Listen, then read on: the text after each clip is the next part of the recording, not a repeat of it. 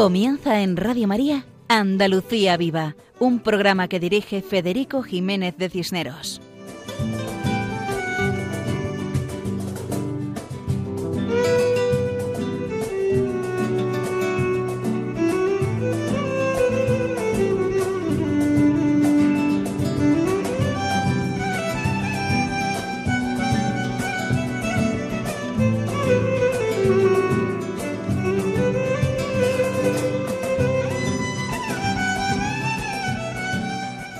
Un cordial saludo para todos los que nos escuchan. Empezamos dando gracias a Dios por tanto bien recibido. Deseamos todo tipo de bendiciones sobre nuestros queridos oyentes de este programa titulado Andalucía Viva dentro de la programación de Radio María. Este es un programa quincenal, como muy bien saben, que se emite los lunes alternos a la una de la madrugada, que son las cero horas del lunes en el archipiélago canario. Como en otras ocasiones, nos acompaña María José Navarro en la realización de este programa, a la cual agradecemos su presencia. Bienvenida, María José. Muchas gracias, Federico, y un saludo muy especial para todos. Muchas gracias a ti por acompañarnos, María José. Y como es habitual, antes de comenzar el programa propiamente dicho, indicamos a nuestros amables oyentes cómo pueden contactar con nosotros. Pueden hacerlo escribiendo al correo electrónico del programa, cuya dirección es andaluciaviva arroba radiomaria.es. Repetimos, andaluciaviva arroba radiomaria.es y procuraremos contestarles lo antes posible. Agradecemos todo tipo de sugerencias para mejorar el programa Andalucía Viva. Al finalizar este programa, repetiremos la dirección de nuestro correo electrónico. Comenzamos esta edición de nuestro programa con la frase del programa una idea con fuerza para reflexión de nuestros oyentes, con la finalidad de que nos acerque más al trato con Dios y a la entrega a nuestro prójimo. Bienvenida, Graciel. Muchas gracias. Un saludo de corazón. La frase que hemos escogido para el programa de hoy es la siguiente. La capacidad de los demás para ofendernos es inversamente proporcional a la nuestra para ser humildes. La humildad a los ojos de Dios es más que una gran virtud, un auténtico don de santidad. Por esta razón, la persona humilde es difícil de ofender porque ha trabajado su ego reduciéndolo a la mínima expresión, para dar cabida, en cambio, y prioridad al amor a su prójimo y la admiración del otro antes que a la de su propio ser. Ese es el bello análisis personal al que nos invita la frase y que podemos convertir, sin lugar a dudas, en un recurso muy válido para detectar cuando esté mermando en nosotros esta preciada cualidad. Además, el que posee la cualidad de humilde se caracteriza por la intención siempre de mejorar, de perfeccionarse. Muchas gracias. Ciertamente la humildad es el camino hacia el Señor. Muchas gracias por la frase, Graciel. Así ya tenemos algo en que pensar, a la vez que escuchamos con atención las diferentes partes que componen el programa de hoy y que son las siguientes. Cuéntanos, María José. Nuestro programa de hoy comienza con la intervención de Benjamín Vargas, que nos hablará de la Virgen de las Nieves, patrona de Sierra Nevada. Y de las alturas de Sierra Nevada bajaremos a la línea de costa y escucharemos la salve rociera pasaremos a otra sección dedicada a nombres cristianos de la geografía andaluza. Comenzaremos por Santa Fe, en tierras granadinas, y nos lo explicará Juan José Bartel Romero. Después entrevistaremos a la hermana Consuelo, de la congregación religiosa Hogar de Nazaret, que nos contará algo de su carisma y misión. Pasaremos después a la sección dedicada a los conventos y monasterios, titulada Al otro lado del torno.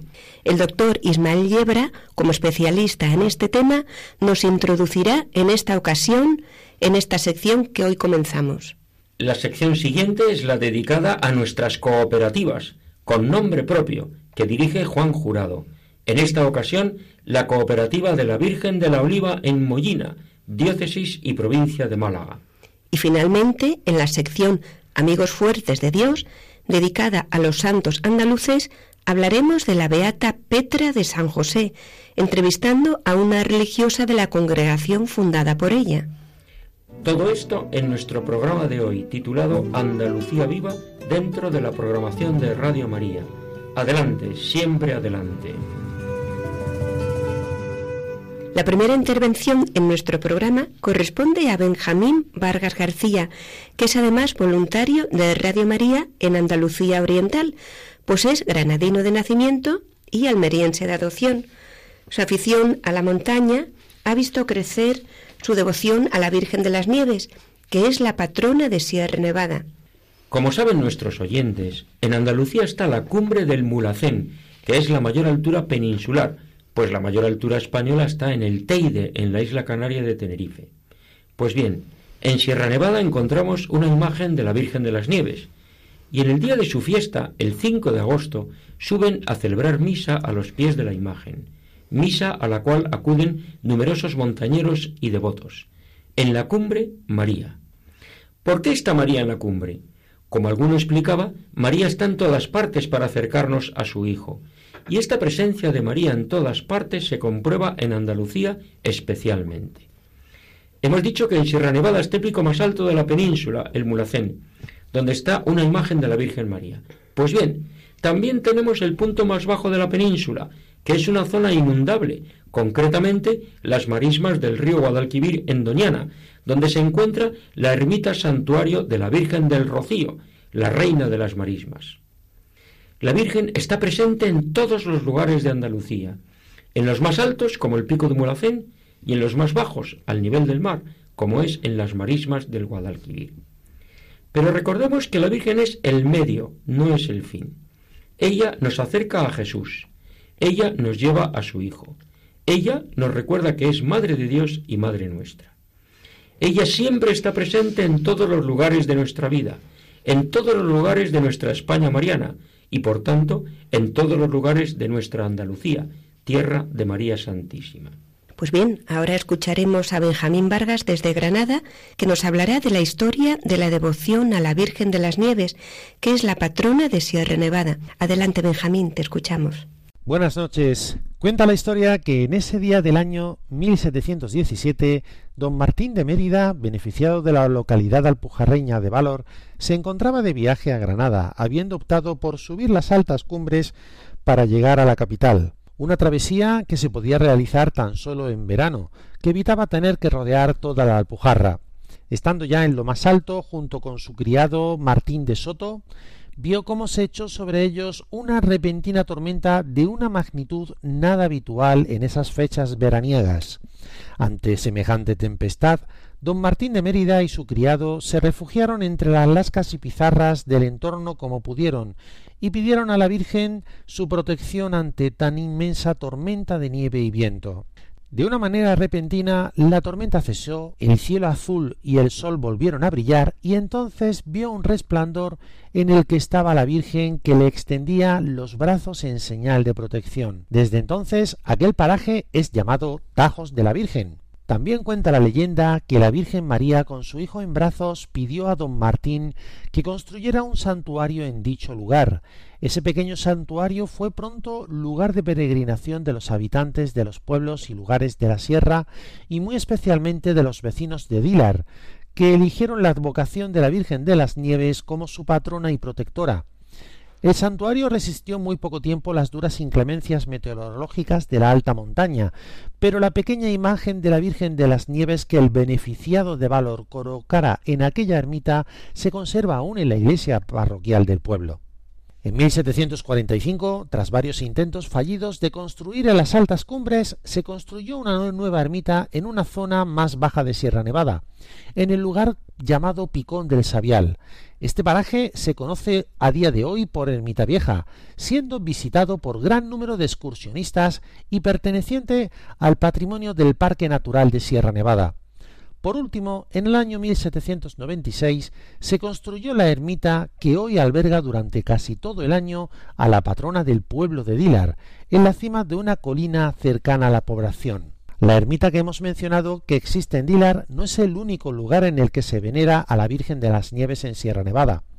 En la década de los 60 del pasado siglo se construyó un monumento que se encuentra localizado en la Hoya de la Mora, dentro del Parque Nacional de Sierra Nevada, Está formado por un arco apuntado de 6 metros de altura, realizado con lascas de pizarra del propio Veleta, sobre el cual se erige una escultura, cuyo autor es Francisco López Burgos, bajo el proyecto de Antonio Zayas y Fernández de Córdoba.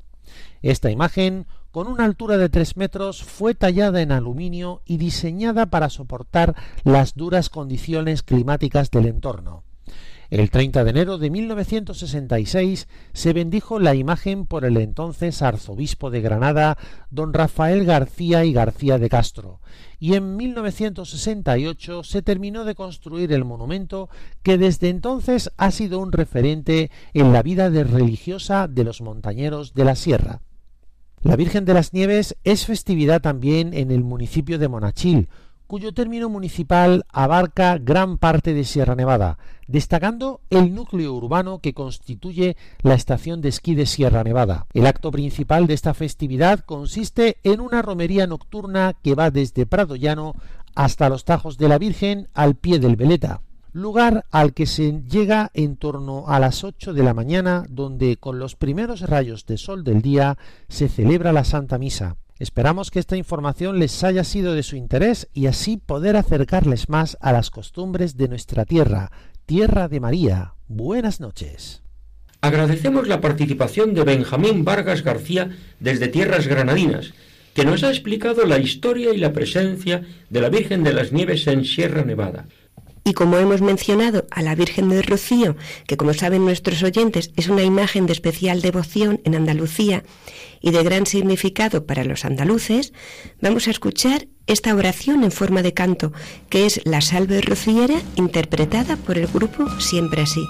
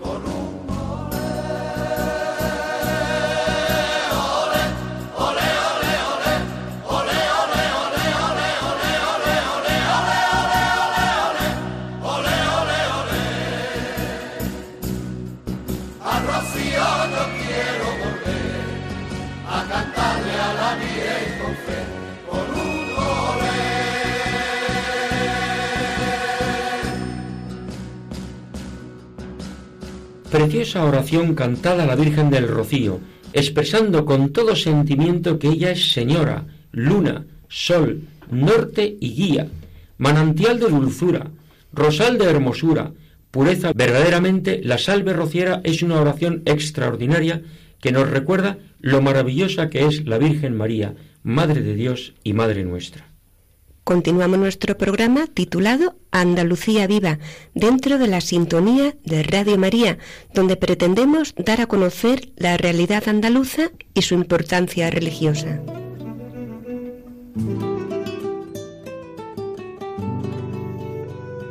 En anteriores programas hablábamos de la riqueza de la presencia cristiana en tierras andaluzas y en sus gentes. Abrimos en este programa una sección dedicada a las poblaciones que tienen nombre religioso en Andalucía. Y comenzamos con Santa Fe, en la Vega de Granada. Nuestro colaborador Juan José Bartel Romero nos acerca a este precioso lugar de Santa Fe de tanta importancia histórica. Adelante. Hola amigos de Radio María. Vamos a comenzar esta nueva sección en la que daremos un paseo por los municipios andaluces con nombres cristianos. La primera localidad que vamos a visitar es Santa Fe. Santa Fe se levanta en el corazón mismo de la Vega granadina y nace como fruto directo de la conquista de Granada, ya que en ella se asentaría el campamento militar de los reyes católicos en 1491 para el asalto final a los nazaríes del Reino de Granada. La historia de Santa Fe corre pareja a la historia moderna española. Durante la reconquista de Granada, los reyes católicos instalaron su campamento provisional en el lugar que ocupa la ciudad, y fue en este año de 1491 cuando decidieron poner fin a la guerra de Granada y para ello erigieron el campamento en piedra y ladrillo, lo que constituyó un golpe de significativa importancia psicológica para los sitiados en la ciudad de la Alhambra. La ciudad está dispuesta basándose en el plano de Briviesca, en la provincia de Burgos, edificándose a escuadra casi rectangular, cruzada por dos calles principales y en la encrucijada de ambas una amplia plaza de armas. En los extremos de la cruz encontramos cuatro puertas coincidiendo con los cuatro puntos cardinales.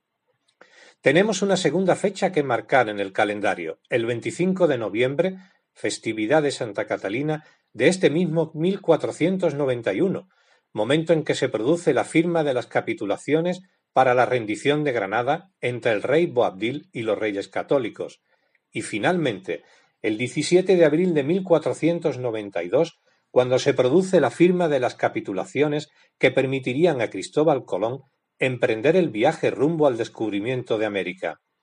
Con este acuerdo, la corona accedía a financiar el viaje del almirante en busca de una ruta hacia las Indias. Durante los siglos que siguieron a estos acontecimientos, Santa Fe gozó de innumerables privilegios, siendo una de las ciudades más importantes de la España del siglo de oro. El documento suscrito con Colón es considerado por algunos especialistas como el primer documento escrito de la historia de América. El desarrollo posterior de la historia de Santa Fe queda reflejado en el Archivo Histórico Municipal que conserva día a día la vida de la ciudad desde su fundación hasta la actualidad. En nuestra visita a la localidad de Santa Fe podemos destacar la iglesia de Nuestra Señora de la Encarnación, de estilo neoclásico, que fue erigida en el siglo XVIII. Se comenzó en febrero de 1774 donde antes se levantaba un pequeño templo que los reyes católicos habían construido y que fue derribado por un terremoto.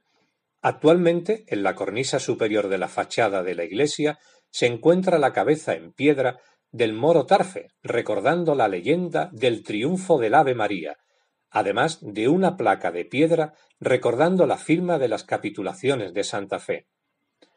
Muy conocidas son las puertas, porque el campamento estaba rodeado de una muralla abierta en cuatro puertas de las que se conservan tres, la de Jaén, la de Granada y la de Sevilla, habiendo desaparecido la de Jerez, reconstruida en 1950 y hoy llamada Puerta de Loja. Las tres puertas que se mantienen se restauraron en el siglo XVIII añadiéndoseles capillas, que albergan imágenes de estilo barroco, La puerta de Jaén, situada al norte, alberga una imagen de la Virgen de Belén. Al sur se encuentra la puerta de Sevilla, con una imagen de la Virgen de los Dolores.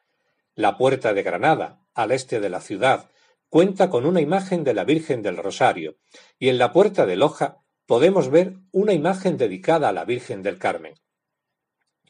Reseñamos también la ermita del Cristo de la Salud, donde actualmente está la Hermandad del Santísimo Cristo de la Salud, que sale en procesión durante la cuaresma, en concreto el segundo sábado anterior al Viernes de Dolores. Como no, la casa consistorial, enfrente de la iglesia de la Encarnación, que se encuentra la casa donde sede del ayuntamiento, que es de estilo neomudéjar. Y la casa parroquial, antiguamente usada como hospital real, fue uno de los ocho hospitales llamados de tránsito que fundaron los reyes católicos en tiempos de la conquista del Reino de Granada, trasladado de su primera ubicación al solar que antiguamente fue la Casa Real. Hoy desempeña la función de casa parroquial. Bueno, y hasta aquí nuestro primer municipio andaluz. Hasta el próximo programa, amigos de Radio María. Muchas gracias a Juan José Bartel que nos ha explicado el municipio de Santa Fe con su nombre cristiano para mejor conocer todas las tierras y las gentes andaluzas. Hasta otra ocasión. Pasamos a la entrevista de hoy dedicada a las realidades andaluzas, a esas personas que son testigos de la presencia de Dios en sus vidas y que ayudan a conocer el amor de Dios en el amor a los hermanos.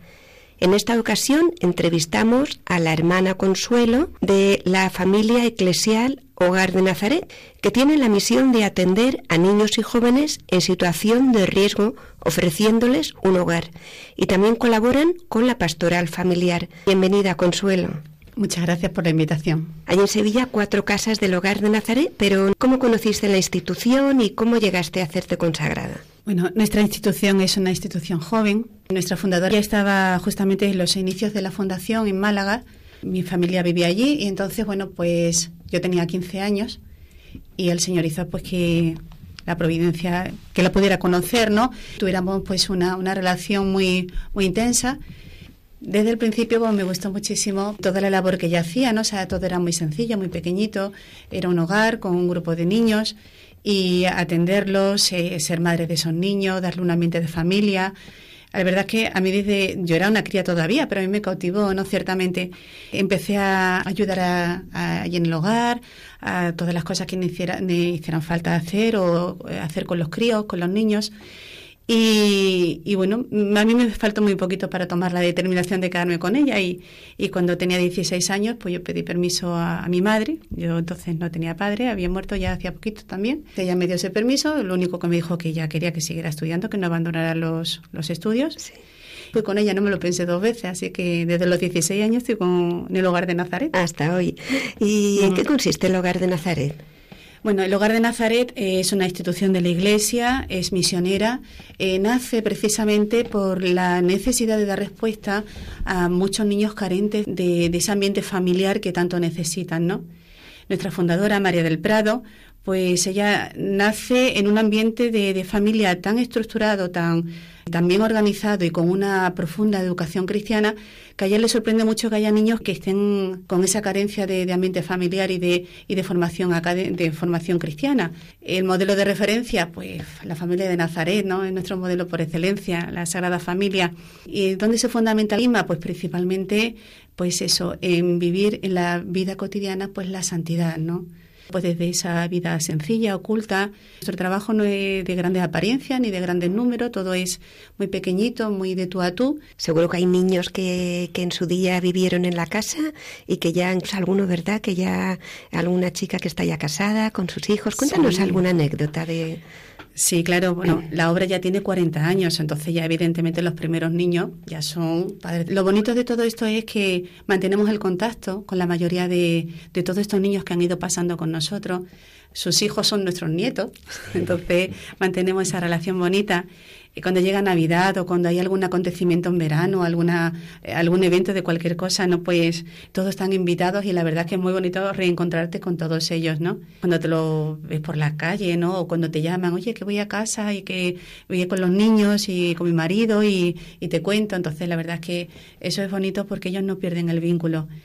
Igualmente, o sea, no solamente con nosotros, sino con gente que colabora con nosotros, pues ellos agradecen, ¿no? O sea, eh, eso que se ha hecho con ellos y, y, bueno, que son lo que son ahora mismo por toda la, la atención que han recibido también, ¿no? ¿Tenéis más casas en en diferentes poblaciones? Sí, en Sevilla tenemos cuatro porque eh, tres están dedicadas a la atención directamente de, niños con necesidad y a la atención también a sus familias, pero también tenemos un hogar para madres gestantes. Es un proyecto que empezó hace poco, como año y medio, más o menos. y vamos de la mano de la Hermandad de la Cigarrera, porque fue la en Sevilla. en Sevilla. Fue la obra de la coronación de la Virgen de la Victoria, fue precisamente el proyecto del Hogar de Belén, que es como se llama este hogar de, madres, ¿no? Y bueno, la verdad es que está siendo una experiencia muy bonita porque bueno acompañar a estas muchachas en estas circunstancias la verdad es que es, es algo precioso no además no solamente eso, sino porque, claro, nuestra tarea no tendría sentido si no solo, solo nos quedáramos lo asistencial. Tiene que tener una dimensión pastoral, porque que si no, ¿qué sentido tiene, no? Entonces, verlas como y se van acercando al Señor, como ellas mismas van pidiendo los sacramentos, se bautizan, como hacen su primera comunión. Recientemente hemos tenido la primera comunión de una mamá que ha nacido, o sea, su hija se bautizó y ella hizo su primera comunión, ¿no? Entonces, para mí, yo creo que eso es de, de las cosas más bonitas, ¿no? Es ciertamente que sí. Y luego, presencia en, otros, en otras ciudades, sí. Eh, tenemos eh, en Málaga, en Córdoba, en Sevilla, eh, estoy en Granada, en Cádiz. Luego también tenemos en Madrid y en Toledo y en Ecuador y proyectos misioneros en Perú y en República Dominicana. ¿Colaboran voluntarios, has comentado? Sí. Si hay alguien que nos esté oyendo y que diga, pues mira, ¿qué hace un voluntario? Para ser voluntario yo soy muy exigente, las cosas como son, porque entre otras cosas creo que eh, no es una, una tarea mm, eh, así sin más en, el, en el, lo que es en el día a día de cada uno de los niños de la casa. Y entonces una de las primeras cosas que le pedimos a un voluntario es una constancia. O sea, yo asumo una responsabilidad, tengo un compromiso y entonces ese hay que cumplirlo. Por sus circunstancias de vida ya han tenido muchas pérdidas. Entonces ellos se vinculan con mucha facilidad. Entonces un voluntario que llegue, que se, se va creando una relación, o sea, la palabra voluntario allí que en el hogar no se usa porque en verdad al final siempre es la persona que viene es Juan, es Pepe o es Susana o es María, pero es con su nombre personal y además pues porque también se, se, va desarrollando un vínculo afectivo, ¿no? Y de pertenencia también a, todo lo que se va realizando en el hogar. Entonces, cuando de pronto esas personas van desapareciendo, también son pérdidas que los niños sufren. Ellos se encariñan. Entonces, una de las cosas que nosotros más pedimos, ¿no? Eh, y luego, bueno, a lo que se dedica un voluntario principalmente pues es el acompañamiento, en principio, pues de donde más necesidad tiene, que muchas veces el apoyo escolar, acompañamiento de actividades extraescolares, o no sé. Luego, la, vida diaria va a ir haciendo que el, tipo de intervención también vaya variando, ¿no? Y ese sentido de pertenencia entre nosotros, pues su participación luego también es mucho mayor, ¿no? Pues se celebra un cumpleaños o cuando llega alguna circunstancia hacer una excursión todos juntos, todo este tipo de cosas. ¿Y qué otros proyectos tiene el Hogar de Nazaret? Tiene toda una amplia pastoral de trabajo familiar, porque entendemos que hoy es la mayor necesidad de la Iglesia, ¿no? Trabajar con la familia. Entonces, eh, todo lo que es eh, tema de formación de matrimonios en grupos, convivencias familiares, trabajo de madres, o sea, tenemos grupos de madres, por ejemplo, en Chiclana, el movimiento de madres es muy numeroso, vienen a ser como unas 400 madres, ¿no? ¿Y qué es lo que hacen? Las madres lo que hacen principalmente tienen, o sea, ya se dividen, eh, cada grupo tiene su responsable y las responsables tienen una formación permanente que la recibe de nosotros, de, directamente de, las hermanas del hogar de Nazaret. Y ellas eh, lo que hacen es promover los valores de la familia y promover la vida. Entonces, es ayudar a todas las madres a que asuman ese papel y esa vocación de esposa y de madre que hoy parece que hablar de esposa y de madre es algo raro, pero no, es que es lo esencial de una esposa y de una madre, ¿no? Entonces, eh, la verdad es que es un trabajo muy bonito, eh, hay muchísimas madres jóvenes y yo creo que eso es lo que le está dando un impulso grande al movimiento, ¿no? Pues nos encantaría que, nos contases muchísimas más cosas, pero tenemos el, tiempo limitado. Sí, pero yo quería a ver si nos puedes contar algún ejemplo de entrega a los demás. El caso del hermano Pedro, que me parece que era de vuestra institución y que cuya historia pues yo tuve la suerte de conocer hace algún tiempo y me impresionó bastante. ¿Nos podrías contar algo para que nuestros oyentes también lo conocieran? Sí, el hermano Pedro Manuel actualmente es siervo de Dios, se inició su causa de beatificación el día 12 de octubre del año pasado, en el 2018, y la fase diocesana está prácticamente terminada para pasar ya a la fase romana. Y bueno, el hermano, eh, precisamente, bueno, pues eh, la, grandeza de su, de, su vida fue cómo entregó la vida, porque él murió joven, murió con 44 años y precisamente fue salvando la vida de un grupo de niños que estaban en riesgo de morir ahogados en la playa y él no solo pensó dos veces, él, él sabía que tenía que salvar a los niños a costa de lo que fuese, ¿no? Pero no solamente fue el acto heroico en ese momento puntual de salvar a los niños y perecer justamente ahí en lugar de, cualquiera de ellos. Ciertamente fue ya un gran milagro que no muriera ninguno, porque quienes conocemos las playas de allá y, y sabemos además las distancias que los niños habían quedado, fue milagroso que no pasara nada, ¿no? Le pasó a él, pero no a los niños. Pero también él tiene una trayectoria de vida donde lo sencillo, lo oculto, lo cotidiano, es, eh, adquiere un gran relieve, ¿no? Porque cuando ahora uno va analizando pues cómo él fue y cómo fue para los demás, siempre se destaca lo mismo, su humildad, su sencillez y, y su entrega y su servicio para todo lo que lo necesitaran, que fueran en cosas muy pequeñitas, ¿no? Como hacer una copia, ¿no? Ahí está la santidad, en las cosas pequeñas del día a día. Pues agradecemos a la hermana Consuelo del Hogar de Nazaret su presencia en esta entrevista donde nos ha hablado del carisma de su congregación y de su estilo de vida en la ayuda a los más desfavorecidos. Muchas gracias, hermana Consuelo. Muchas gracias. Algunas personas tienen la experiencia de la llamada de Dios a una entrega mayor, a corresponder a su amor, viviendo en comunidad en un convento o monasterio. Esta forma de consagración al Señor ha tenido históricamente gran importancia en España en general y en Andalucía en particular. Entre las paredes de los conventos y los muros de los monasterios han vivido personas extraordinarias, que en el silencio y en la vida oculta han sido y son reflejo del amor de Dios y de su grandeza. Conocemos algunos nombres. Cuando entremos en un edificio conventual o monástico, pensemos en esas personas santas que lo han habitado. A lo largo de los siglos, los edificios conventuales han acumulado un maravilloso patrimonio cultural, artístico, religioso. La visita a los conventos y monasterios nos ayudan a conocer cómo viven estas comunidades, cuál es su espiritualidad y su carisma específico, y el cuidado con el que conservan este patrimonio heredado. Siguiendo el lema de San Benito, que se sintetiza en la frase latina ora et labora, que significa reza y trabaja, estas comunidades dedican una parte de la jornada al rezo personal y comunitario y otra parte de la jornada al trabajo manual. El rezo comunitario suele hacerse en el coro, conventual o monástica. El trabajo manual es variado y depende de la comunidad.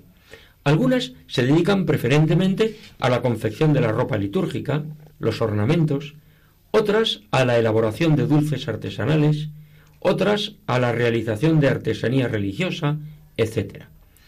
En Andalucía Viva dedicaremos unos minutos a conocer mejor estos conventos y monasterios andaluces.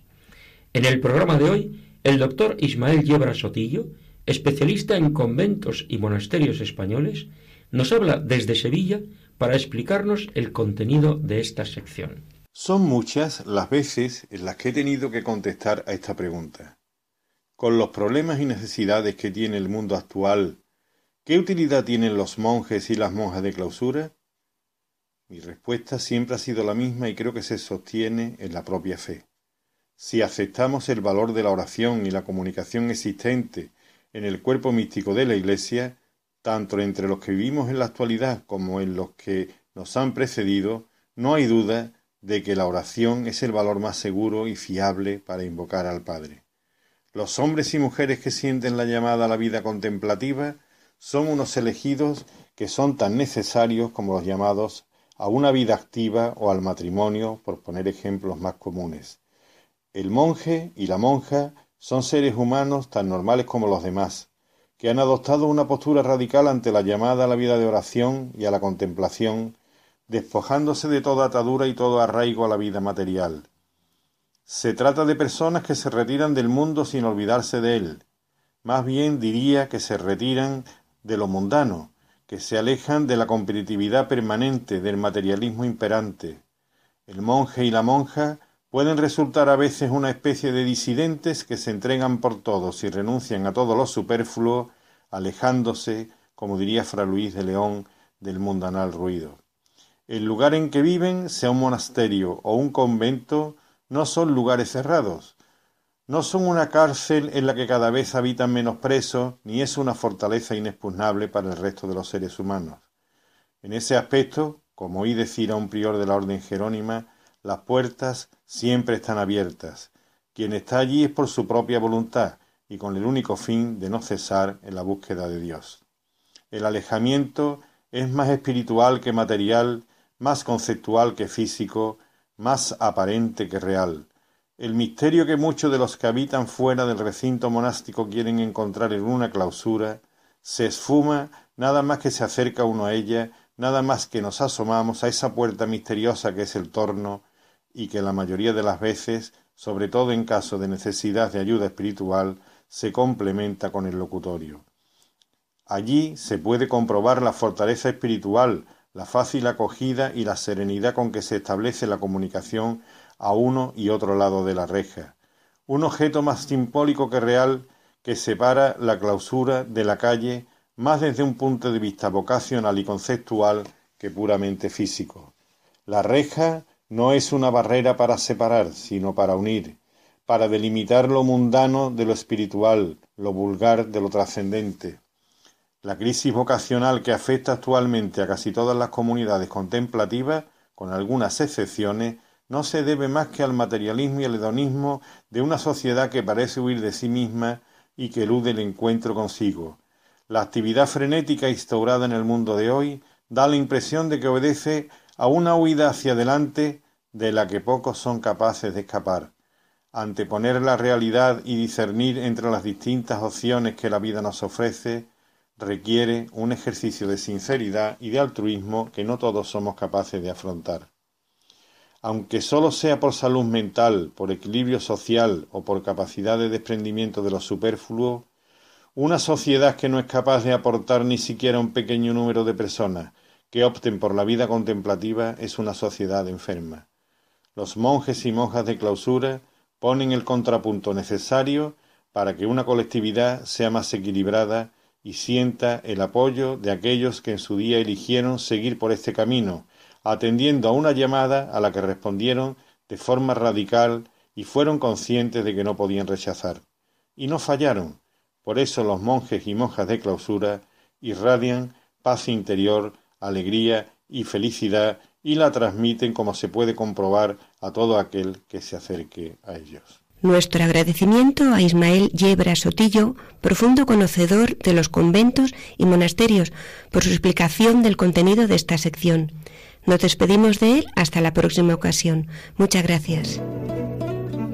Como es habitual en nuestro programa, pasamos a la sección titulada Con nombre propio, dedicada a las cooperativas andaluzas. Adelante, Juan. Cooperativa nuestra Señora de la Oliva de Mollina, en la provincia de Málaga. Hola amigos de Radio María. Hoy, en Andalucía Viva, dentro de la sección con nombre propio, visitamos la cooperativa Nuestra Señora de la Oliva, de Mollina, en la provincia de Málaga. En estas fechas del año, gran parte del campo andaluz está volcado en las labores de recolección de la aceituna, de la oliva, el origen del oro andaluz que es el aceite.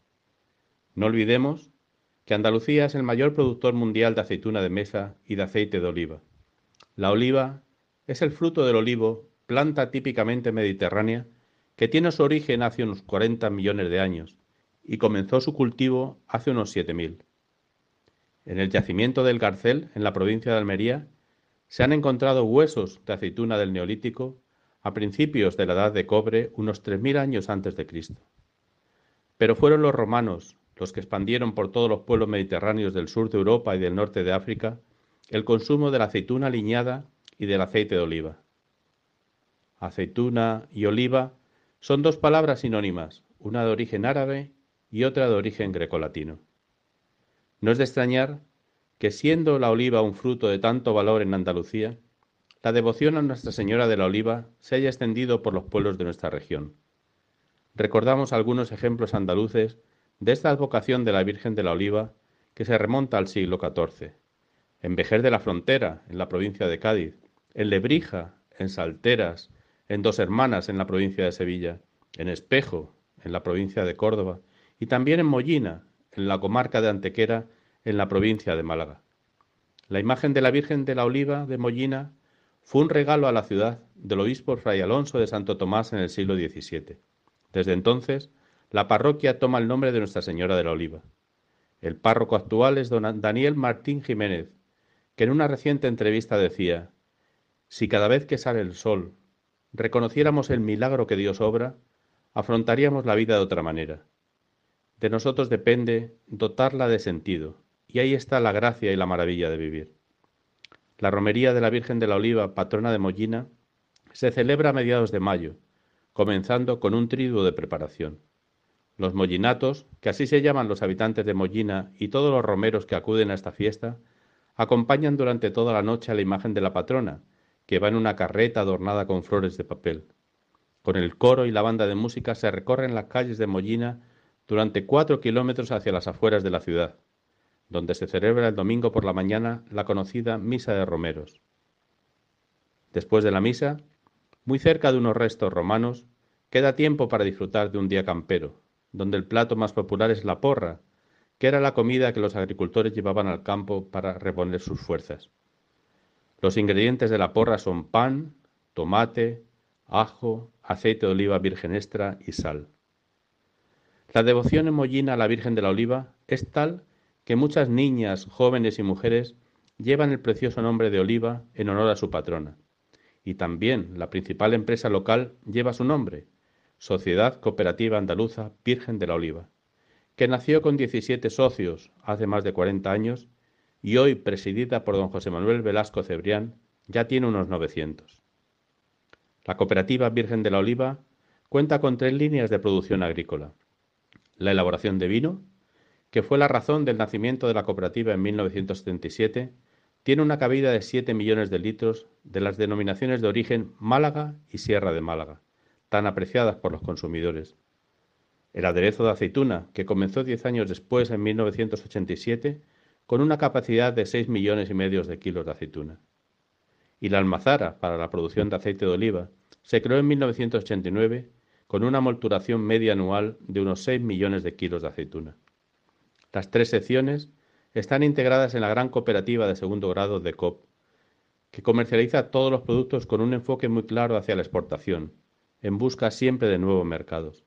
Además, la cooperativa tiene una tienda de productos fitosanitarios, repuestos agrícolas, alimentación y surtidor de combustible y también servicio de telefonía para sus socios. La cooperativa Virgen de la Oliva de Mollina es una de las cooperativas agrícolas más dinámicas de la provincia de Málaga. Probablemente llevar en su denominación social el nombre de la patrona de Mollina, la Virgen de la Oliva, le da a toda su actividad un sentido. Y como diría don Daniel, el párroco de Mollina, ahí está la gracia y la maravilla de vivir. Adiós amigos, os esperamos en nuestro próximo programa de Andalucía Viva. Muchas gracias a Juan Jurado Ballesta, que nos ha explicado la cooperativa de Mollina en la sección con nombre propio de nuestro programa. Están escuchando Andalucía Viva dentro de la programación de Radio María, programa dedicado a las tierras y a las gentes andaluzas para toda España. Ahora pasamos a la sección de Amigos Fuertes de Dios, dedicada a seguir las huellas de personajes que han dejado pozo en las tierras andaluzas. En esta ocasión nos acompaña la Madre Belén Soler de San José, de la Congregación de Madres de Desamparados y San José de la Montaña. Su fundadora, la Madre Petra de San José, nació en la población de Valle de Abdalajís, en la diócesis y provincia de Málaga. Bienvenida, Madre, a nuestro programa, que es el suyo, titulado Andalucía Viva. Bueno, pues en nombre de mi congregación y en el mío propio, agradezco mucho la invitación a, a conocer un poquito a la Madre Petra, que fue una gran mujer con un gran corazón para amar y como le calificó Juan Pablo II, con un gran corazón de fuego, con mucha energía y con mucha alegría para dar a los demás. Cuéntanos algo de su vida para que nuestros oyentes la conozcan. Bueno, pues Madre Petra eh, es del Valle de Atalajís, como bien has dicho. Su nombre era Ana Josefa Pérez Florido. Desde pequeña ha tenido una inclinación a, hacer el bien a los demás, una mujer muy sensible, una niña ya muy sensible. Es de una familia bien del pueblo, el padre fue alcalde, tuvo una educación culta para su época y una mujer con grandes aspiraciones. Parece que, bueno, su vocación es el matrimonio, pero en su corazón está el siempre de Dios. Ella desde pequeñita buscaba al Señor en la parroquia, en el, en el sagrario de, la parroquia de San Lorenzo de su pueblo. En los conflictos de la época, los conflictos políticos, se le da un poco la ocasión de, romper ese compromiso, pues su padre era contrario al partido del prometido. Entonces termina de ver el cielo abierto a esas inclinaciones que ella sentía que Dios le pedía. Desde pequeñita con su familia siempre había ejercido y había ayudado a gente del pueblo, dando comida, atendiendo, cuidando. Una vez rompe el compromiso, inaugura con otras compañeras la Casa de los Pobres, que en el pueblo recoge sobre todo ancianos que estaban desamparados, porque en la época era lo que en su pueblo más necesidad había. Y su padre, que era receloso de su hija, porque esta hija había quedado pequeñita, desde pequeñita huérfana, no quiere que salga del pueblo y aunque ella tiene inclinación y necesidad y siente que Dios la llama para ser religiosa, aunque no las conocía porque en el pueblo no había religiosas, el receloso no, no le deja salir del pueblo y no le deja terminar de cumplir esa, esa misión o esa llamada que ella, sin saber muy bien por dónde era la vida de las religiosas, ella quería para sí. Y su padre en sueños ve que San José le pide, le pide a su hija y le reafirma esta vocación. Cuando el padre fallece, ella ya mm, considera que su misión allí ha concluido y tiene que seguir buscando esa contestación a la llamada del Señor. Ella ya se había extendido al pueblo de al lado, en Álora, también había recogido ancianos y bueno, como hija de la iglesia, busca que quiere la iglesia también para ella y entra en las mercedarias de la caridad por petición e inclinación, indicación de sacerdotes. Entra en Vélez Málaga, está en un hospital atendiendo a, a los enfermos que allí tienen, personas mayores, pero ella ve que aquello no termina de ser lo suyo y por obediencia ya entró y por indicación de otro sacerdote por obediencia salió porque ella sentía que no era lo que su corazón quería. Y bueno, el arzobispo de Málaga, Manuel Gómez Salazar, le atiende, le, le da su periodo de, de prueba y siguen atendiendo a ancianos y, desamparados. Y tras un periodo de dos años de prueba, el obispo la vuelve a, recibir y le dice que en la Eucaristía de la Misa de Nochebuena de 1880, él, ella ha sentido como tiene que nacer la congregación. Muy interesante todo lo que nos has estado contando de la biografía de la vida de la Madre Petra. Y nos damos cuenta de la importancia que tiene la educación en la fe, tener un ambiente cristiano, un ambiente familiar, porque ciertamente la Sagrada Familia de Nazaret es el ejemplo para toda familia. Lo fue en tiempos de Madre Petra y lo sigue siendo en la actualidad. Y de su carisma propio, que ya nos has contado algo, pero de su carisma propio, ¿qué destacarías? Vamos a ver, Madre Petra es una mujer con unas entrañas de misericordia y unas entrañas maternales que en su impronta es su ser maternal, que le hace salir al encuentro de las necesidades que hay en su entorno y que luego más adelante pues le hace salir más allá. Es una mujer que después de recoger estos ancianos en Málaga ante el terremoto que aconteció, acude presurosa para recoger también a, niños que, que, en el momento se han quedado desamparados. Y es lo que nosotras intentamos continuar de su vida, ser madres para los desamparados, por la misma inclinación maternal que, debe tener toda mujer. Eh, su devoción a San José también es muy propia. Para ella era su padrecito San José, en quien todo lo confiaba, todo lo esperaba y todo lo solucionaba, llegando a, Barcelona con grandes deseos de, de fundar y de crear un santuario que, es el primer santuario consagrado a San José, donde está San José coronado eh, por Alfonso XIII y donde se contagia y se difunde la devoción a San José de la Montaña. Sí, ciertamente es una iconografía muy curiosa, muy original, porque aparece, como muy bien acabas de decir, San José coronado, con una corona pues que normalmente los vemos en las imágenes de la Virgen María, pero que no es frecuente encontrarlo en San José. Es decir, que la imagen es verdaderamente muy propia. ¿eh? Muy bien. Y esa, esa devoción a San José nos estabas diciendo que, precisamente para ella pues le imprime mucho carácter ¿no? dentro de su carisma. Sí.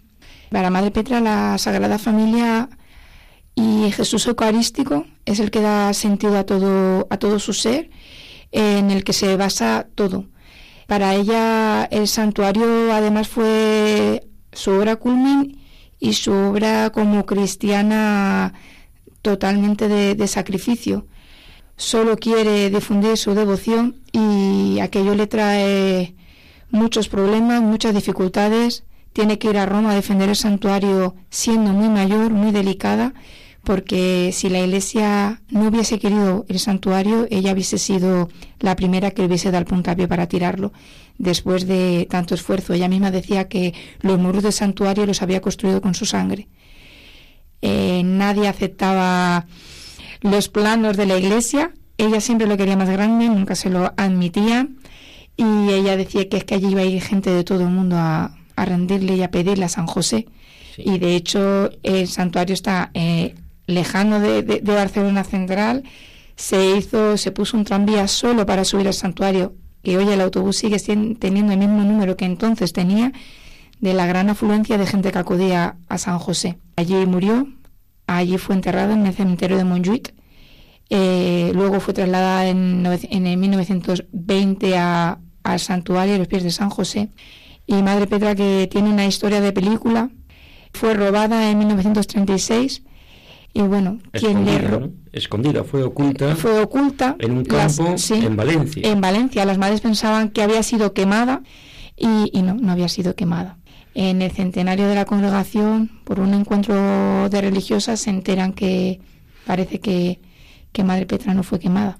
Y de una manera totalmente providencial gracias a la conversión de un enfermo que esta persona pues había sido de los que habían robado el cuerpo de Madre Petra porque no querían por lo visto pues que la gente tuviera tanta devoción. A San José de la Montaña y también a, inclina, la bondad de Madre Petra ¿no? que daba un poco de, de coraje.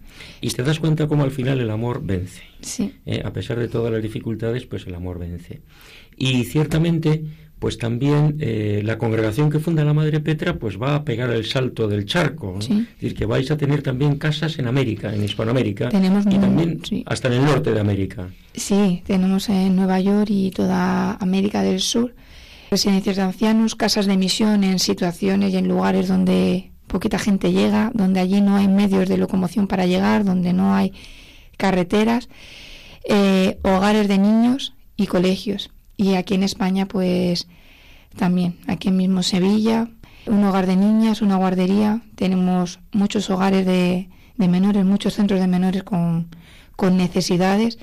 Y ahora en el norte, en Gijón, lo último que, que la congregación ha considerado, porque también se lo ha pedido mujeres, ¿no? Y volver a extender la devoción y el carisma de la Madre Petra, ¿no? Que es ser madre de desamparados. Magnífico. ¿Y qué idea, por último, qué idea destacarías de la vida y obra de Madre Petra que se nos pueda quedar para nuestros oyentes? Pues por su carácter misionero de las necesidades de los demás para remediarlas. Y eso es el legado que nos dejó a las, a las hijas, ¿no? A las... Contando la semblanza de la Madre Petra, fundadora de la Congregación de Madres de Desamparados y San José de la Montaña.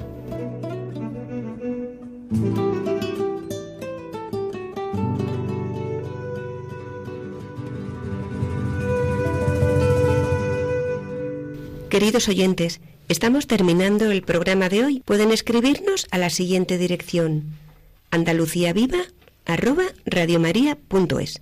Repetimos: andaluciaviva@radiomaria.es y les contestaremos con mucho gusto. Agradecemos todas las sugerencias. Pero antes de despedirnos, les recordamos la frase de nuestro programa de hoy, que nos ha sugerido nuestra compañera Graciel, y que ahora nos la repite para ayudarnos a vivir mejor mirando alto y mirando hacia los demás. Adelante, Graciel, recuérdanos la frase. La capacidad de los demás para ofendernos es inversamente proporcional a la nuestra para ser humildes.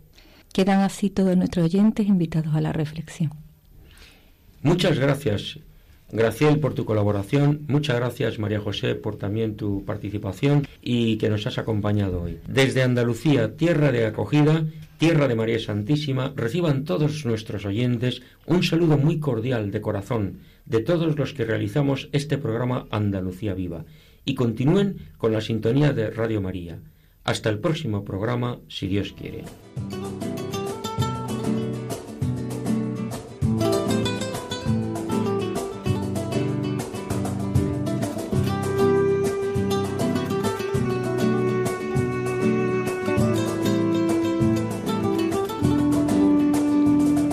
Han escuchado en Radio María Andalucía Viva, un programa dirigido por Federico Jiménez de Cisneros.